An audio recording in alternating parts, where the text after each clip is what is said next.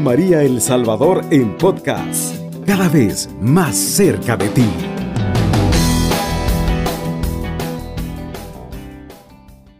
Damos gracias a Dios porque nos permite estar aquí en Radio María. Una bendición que Dios nos regala iniciando el año. Supongo que ustedes también, los que nos están escuchando, habrán recibido regalos especiales. Nosotras Carmelita de San José, que estamos haciendo estreno este año en este día miércoles. Usted sabe que por tradición el día miércoles está dedicado a nuestro Padre San José y hoy es miércoles, así que nos estrenamos las Carmelitas de San José. Nuestro programa de hoy de manera especial abre sus puertas por primera vez con el título de Testimonios de fe y esperanza. Exactamente, es el tema del programa que vamos a desarrollar a lo largo de todos los miércoles, un miércoles sí, un miércoles no, nos están diciendo cada 15 días, así que por favor tome nota para que por favor nos vaya siguiendo paso a paso. Así es que el día de hoy tenemos como tema la semilla grano de fe. Exactamente. Es lindo, es hermoso y es interesante saber que usted y yo por nuestro bautismo hemos recibido esa semillita de fe de esperanza y de caridad. Pero antes vamos a hacer un pequeño paréntesis para ubicarnos. ¿Quiénes somos? Las Carmelitas de San José. Somos una congregación 100% salvadoreña, ¿cierto? Cierto, fundada en 1916. Por Madre Clara María de Jesús Quirós. Una mujer salvadoreña que nació en la ciudad de San Miguel. Ay, miren, hasta en coro lo dice, parece que conocen y saben un poquito de la historia. Efectivamente, y es aquí donde nosotros hemos brotado de un sueño, el sueño de esta mujer salvadoreña. Sabe usted que está camino a los altares. Entonces vamos a, a verlo desde aquí un poquito, la historia de quién fue esta mujer, qué fue lo que esta mujer soñó y de dónde salimos nosotros las Carmelitas de San José. ¿Al servicio de quién está esta congregación? Al servicio de la iglesia. Exactamente. Y este sueño de 1916 ha llegado a cumplir 106 años de historia y se ha extendido a varios países. Se ha extendido a 16 países. La historia va desmarcando el paso del tiempo, dónde se va extendiendo, dónde nos encontramos, qué hacemos, cómo lo hacemos. Vamos entonces antes de iniciar este programa de esta tarde, a ponernos en la presencia de Dios. Y donde quiera que usted se encuentre, si puede cerrar sus ojos, hágalo. Y lo vamos a hacer en el nombre del Padre y del Hijo y del Espíritu Santo. Amén. Nos vamos a poner en la presencia de Dios Padre, este Padre que es misericordioso, este Padre que es bondadoso, amoroso, providente, cercano.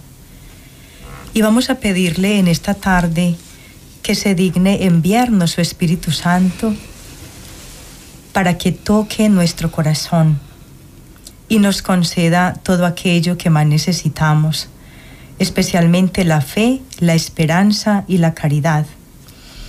Y vamos a ir repitiendo mentalmente esta oración como invocación al Espíritu Santo. Espíritu Santo, Divino Espíritu de luz y amor, te consagro mi entendimiento, mi corazón, mi voluntad y todo mi ser en el tiempo y en la eternidad. Que mi entendimiento esté siempre sumiso a tus divinas inspiraciones y enseñanzas de la doctrina de la Iglesia Católica, que tú guías infaliblemente que mi corazón se inflame siempre en amor de Dios y del prójimo. Que mi voluntad esté siempre conforme a tu divina voluntad. Que toda mi vida sea fiel imitación de la vida y virtudes de nuestro Señor y de nuestra Madre Santísima. A Él, contigo y el Padre, sea dado todo honor y gloria por los siglos de los siglos. Amén. Padre nuestro que estás en el cielo, santificado sea tu nombre, venga a nosotros tu reino, hágase tu voluntad en la tierra como en el cielo. Danos hoy nuestro pan de cada día, perdona, nuestras ofensas como también nosotros perdonamos a los que nos ofenden. No nos dejes caer en la tentación y líbranos del mal. Dios te salve María, llena eres de gracia, el Señor es contigo. Bendita eres entre todas las mujeres, y bendito es el fruto de tu vientre Jesús. Santa María, Madre de Dios, ruega por nosotros pecadores, ahora y en la hora de nuestra muerte. Amén. Gloria al Padre y al Hijo y al Espíritu Santo. Como era en el principio, es ahora y siempre, por los siglos de los siglos. Amén. Madre Clarita, alcánzanos de Dios tu Espíritu para su gloria, bien de la Iglesia y de nuestra congregación. Y nos quedamos reunidos en el nombre del Padre y del Hijo y del Espíritu Santo. Amén. Muy bien, después de esta oración donde hemos invocado el Espíritu Santo, vamos a recordar qué dice la Sagrada Escritura sobre la virtud de la fe. ¿Qué es la fe? Vamos a ir precisamente a un texto de la carta a los hebreos. En el capítulo 11, versículo 1. La fe es garantía de lo que se espera, la prueba de las realidades que no se ven. Por ella fueron alabados nuestros mayores. Eso es lo que afirma la carta a los hebreos. La fe es la certeza de lo que se espera. Es esa, ese regalo, ese don, la convicción de lo que no se ve. Por nuestro bautismo recibimos todos nosotros la fe. Todos lo hemos recibido en semilla. Y la semilla es aquella cosa tan pequeñita que la vamos a sembrar en la tierra, la vamos a cuidar, la vamos a regar y va a ir brotando. Con el paso de los días, con el paso de las semanas, van a empezar a salir las hojitas, aquel tallo, y nos emocionamos de ver aquella plantita tan bonita que va a ir creciendo, va a ir creciendo, se va a ir fortaleciendo. Y es algo así lo que nos presenta la palabra de Dios. La fe, la certeza de lo que se espera la convicción de lo que no se ve. Es una experiencia de Dios. Es un abrir, un regalo que el Señor nos está dando. Y es interesante también cuando encontramos en el catecismo de la Iglesia Católica, cuando se nos habla precisamente de lo que es la virtud y lo que el Señor nos regala. Y es interesante descubrir, por ejemplo, en el número 1813, donde dice que las virtudes teologales, que así se le llama porque son regalos de Dios, vienen de Dios, la fe, la esperanza y la caridad, es interesante descubrir que son las que fundan, animan y caracterizan el obrar moral del cristiano. Es interesante ver que informa y vivifica todas las virtudes morales, es decir, todo nuestro comportamiento guiado por lo que es la fe en lo que creemos. Son infundidas por Dios en el alma de los fieles para hacerlos capaces de obrar como hijos suyos. Recordemos, en el bautismo nos convertimos en hijos de Dios. Entonces es hermoso descubrir, como lo dice el catecismo, que se nos dan, se nos infunden por Dios en nuestra alma. ¿Y para qué? Para ser capaces de obrar como hijos de Dios. Entonces se nos dan, lo hemos recibido para hacer siempre el bien y buscar cuál es la voluntad de Dios. Entonces, del inicio de entrada, y nuestro tema de este programa, testigos, testimonios de fe. Usted y yo somos llamados a ser testigos también de esta fe que hemos recibido.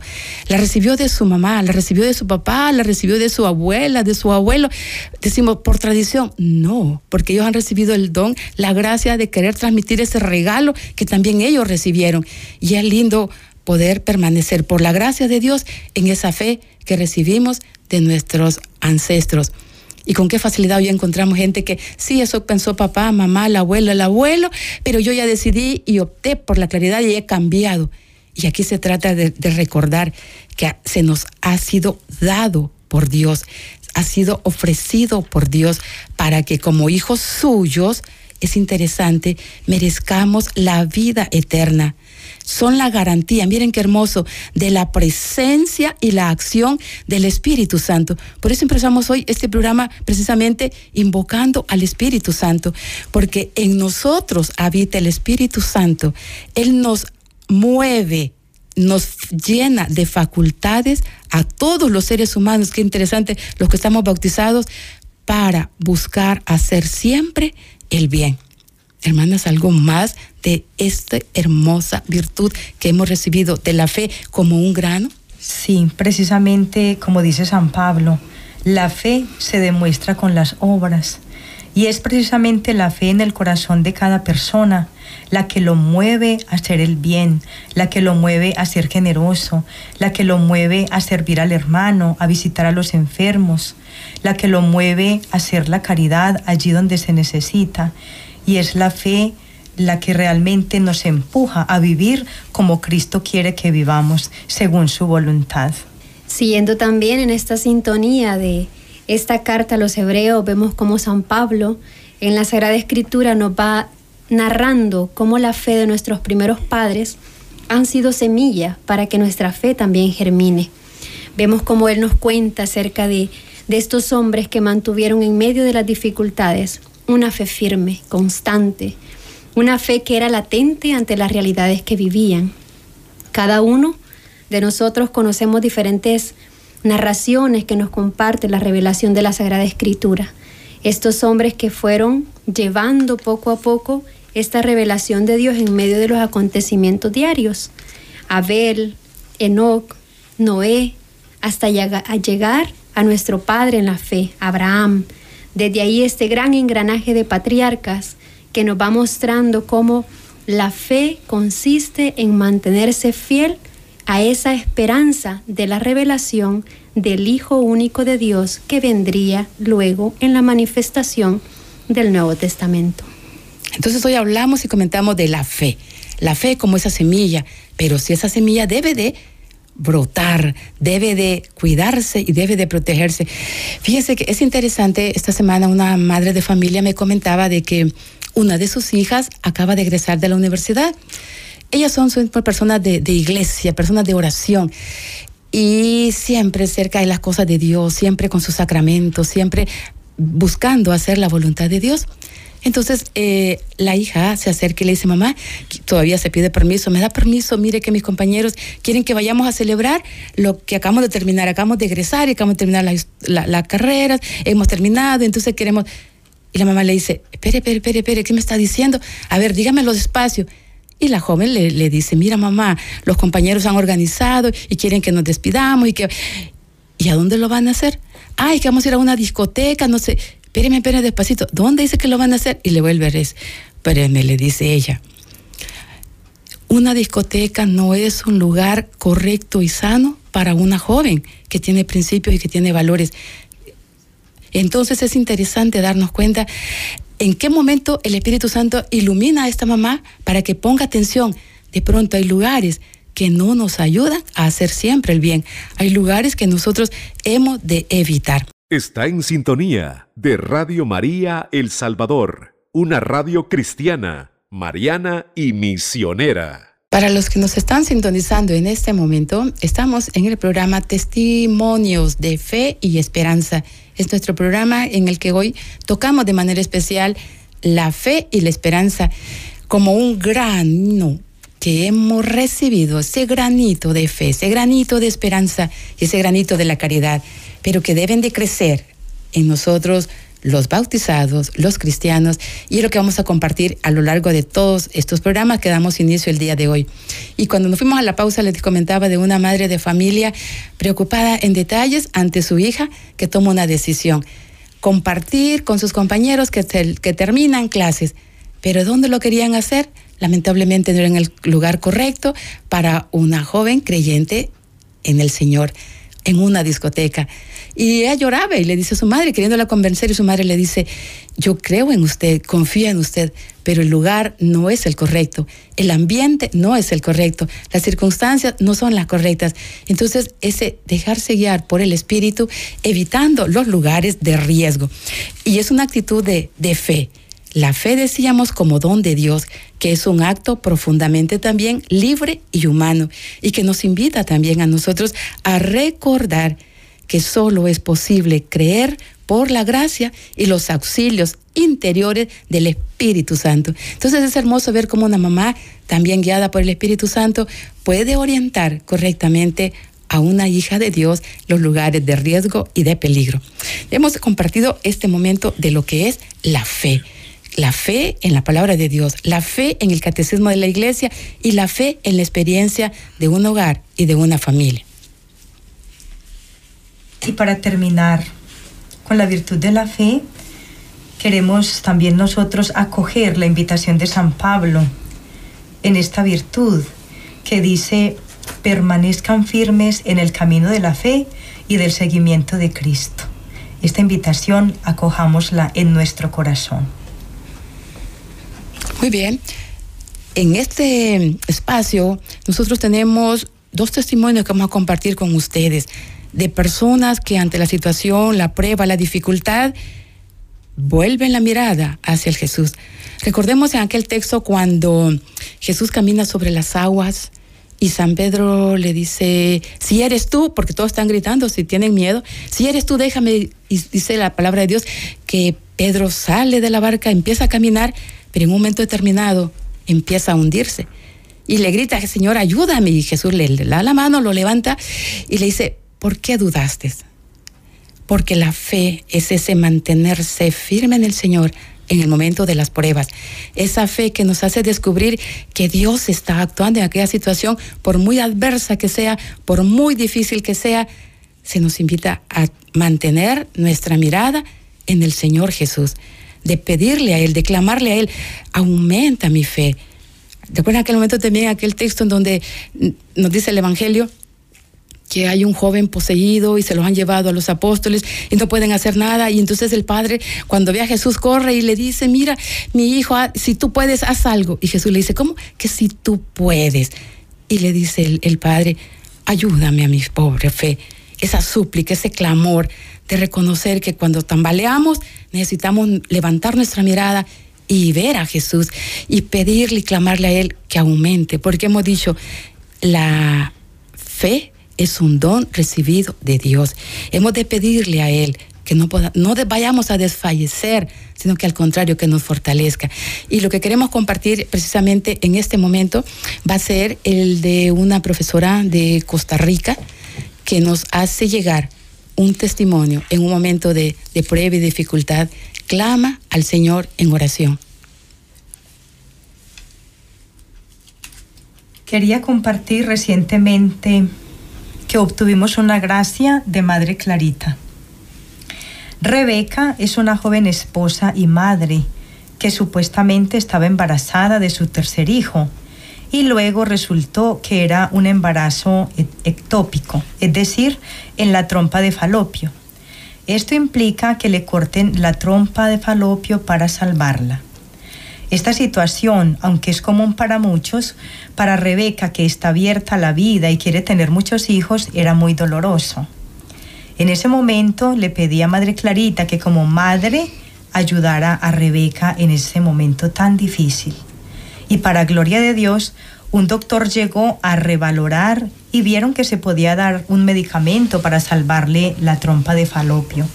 Y así fue, todo para gloria de Dios y gracias a Madre Clarita.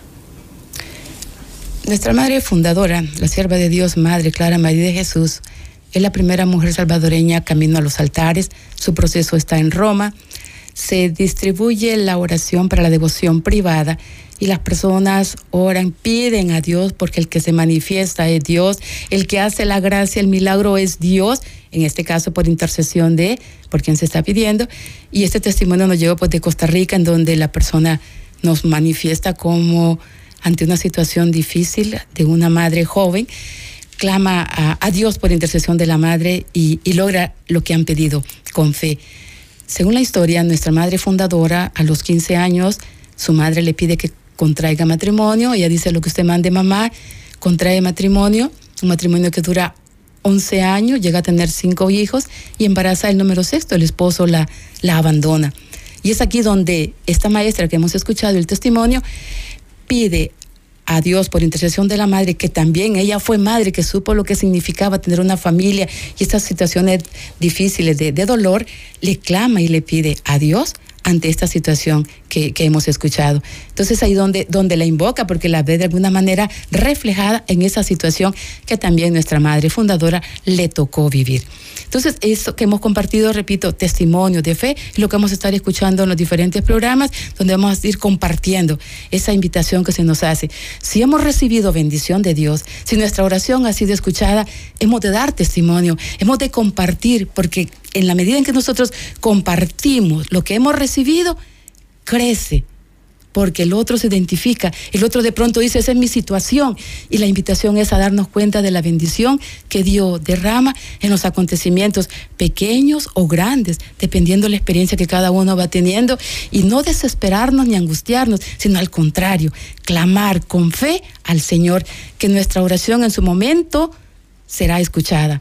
En su momento será concedida. A lo mejor no como lo queremos, pero Dios siempre se nos va a manifestar. Es aquí donde vamos a entrar ahorita a la, a la otra virtud que también está en semillita, lo que es la esperanza. Sabemos también que la esperanza, la fe desemboca en la esperanza. El Papa Francisco nos ha dicho que la esperanza es una virtud arriesgada una virtud, como dice San Pablo, de una ardiente expectativa hacia la revelación del Hijo de Dios. La esperanza, dirá también el Papa Francisco, desemboca en la paciencia.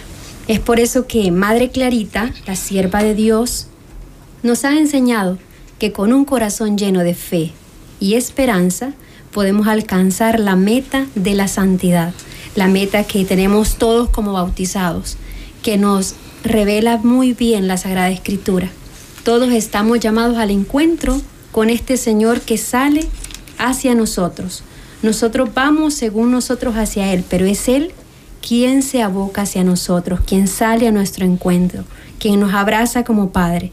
Y es por eso que también tenemos otro testimonio de la sierva de Dios, Madre Clara María de Jesús, que nos narra de una manera similar cómo su acción está presente en todos aquellos que la invocan con fe. Y es importante porque el Catecismo de la Iglesia Católica nos dice también en el numeral 1817, la esperanza es la virtud teologal por la que aspiramos al reino de los cielos y a la vida eterna como felicidad nuestra. Y hablando de este detalle, precisamente la esperanza, el Papa Francisco va a insistir mucho, no se dejen robar la esperanza, porque la esperanza tiene un nombre que es Cristo Jesús, es una persona, la esperanza. Entonces nuestra fe y nuestra esperanza está en el Señor Jesús. Y aquí donde no, se nos de pronto, ¿qué pasó? Dicen, ¿verdad? Personas que, que están deprimidas, personas que están decaídas, personas que están decimos algunas palabras más sencillas al nivel salvadoreño, anda volando bajo, ¿verdad?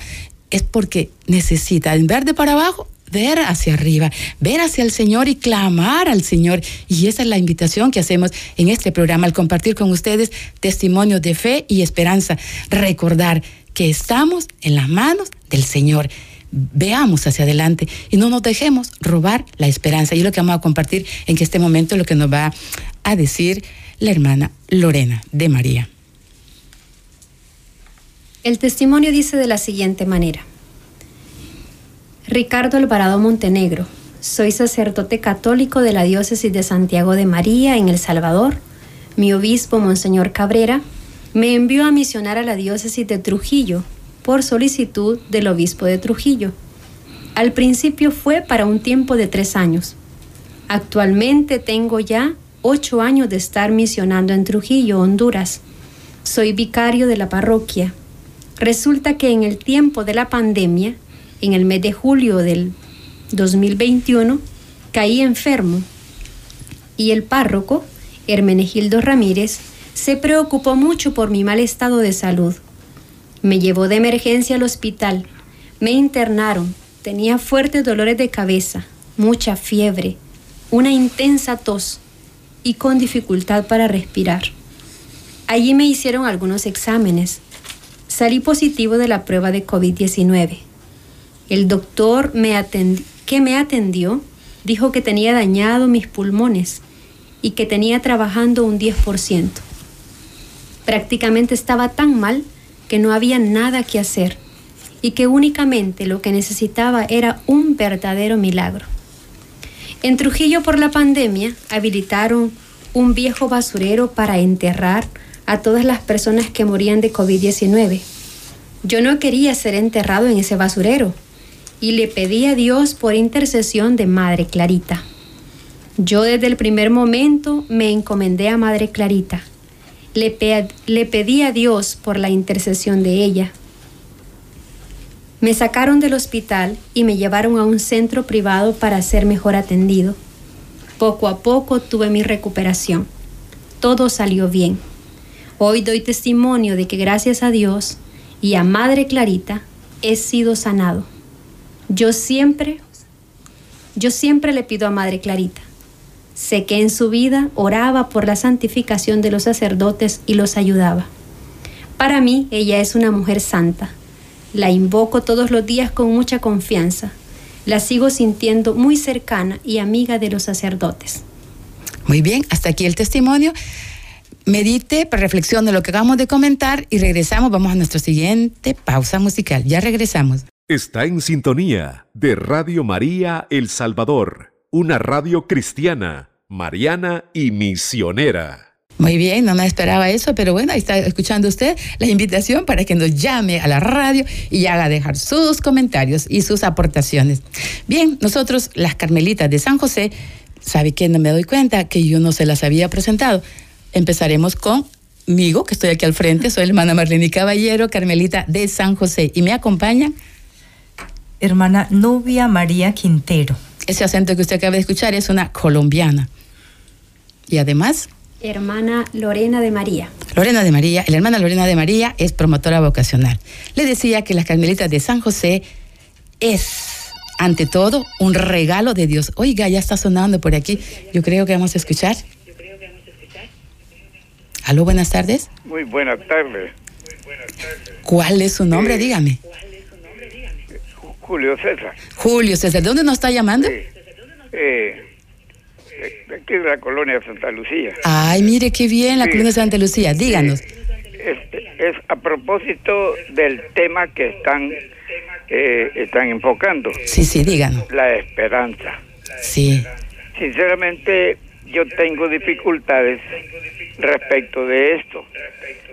Hay unos hermanos que eh, allí en Radio María eh, eh, hablan los domingos en un, en un programa muy bello. Y me ha sido imposible ya comunicarme con ellos. Y yo los llamo a la casa y nunca me responde ya. Antes lo hacían no me, respondo a, a, qué obedecerá. ¿Será que habrán cambiado el teléfono o no? Porque no creo que no quieran responder. Claro. Y entonces, ¿qué debo de hacer? Vaya, vamos a hacer lo siguiente, si le parece, salimos del aire, no corte la llamada para que le puedan dar la información que usted requiere, ¿le parece? Magnífico. Muy bien, gracias, gracias, por llamar, claro. Esperaré, Claro, claro que sí, gracias por llamarnos.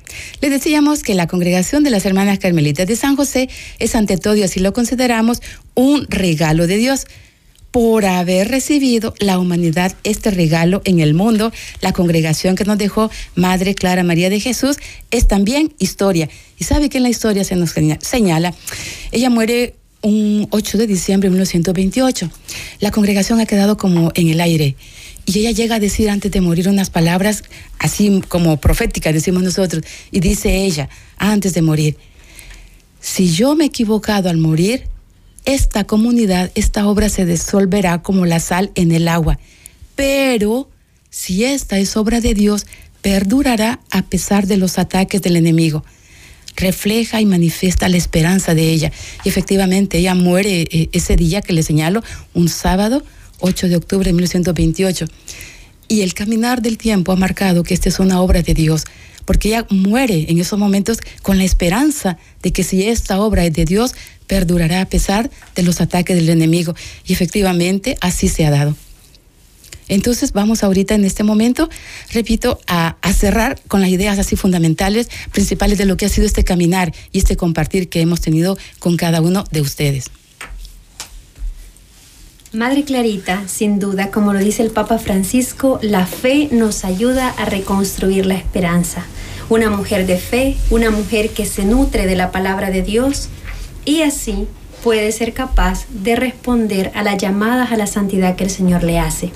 De diferentes maneras el Señor siempre nos llama, siempre está a la puerta, siempre está llamando y nos da pautas para que vayamos reconociendo su paso a lo largo de nuestra vida en torno a este programa, en torno a este diálogo que hemos tenido con ustedes acerca de la obra de la sierva de Dios, Madre Clara María de Jesús, podríamos preguntarnos, usted como joven, ¿estoy llamado yo a responder a esta vida que el Señor me está proponiendo? Ya sea que lo haga de manera como casado, los matrimonios, que lo haga de manera directa ya de con la vida religiosa, con la vida sacerdotal, o que lo haga de una forma de servicio a la iglesia a través de una vida laical comprometida.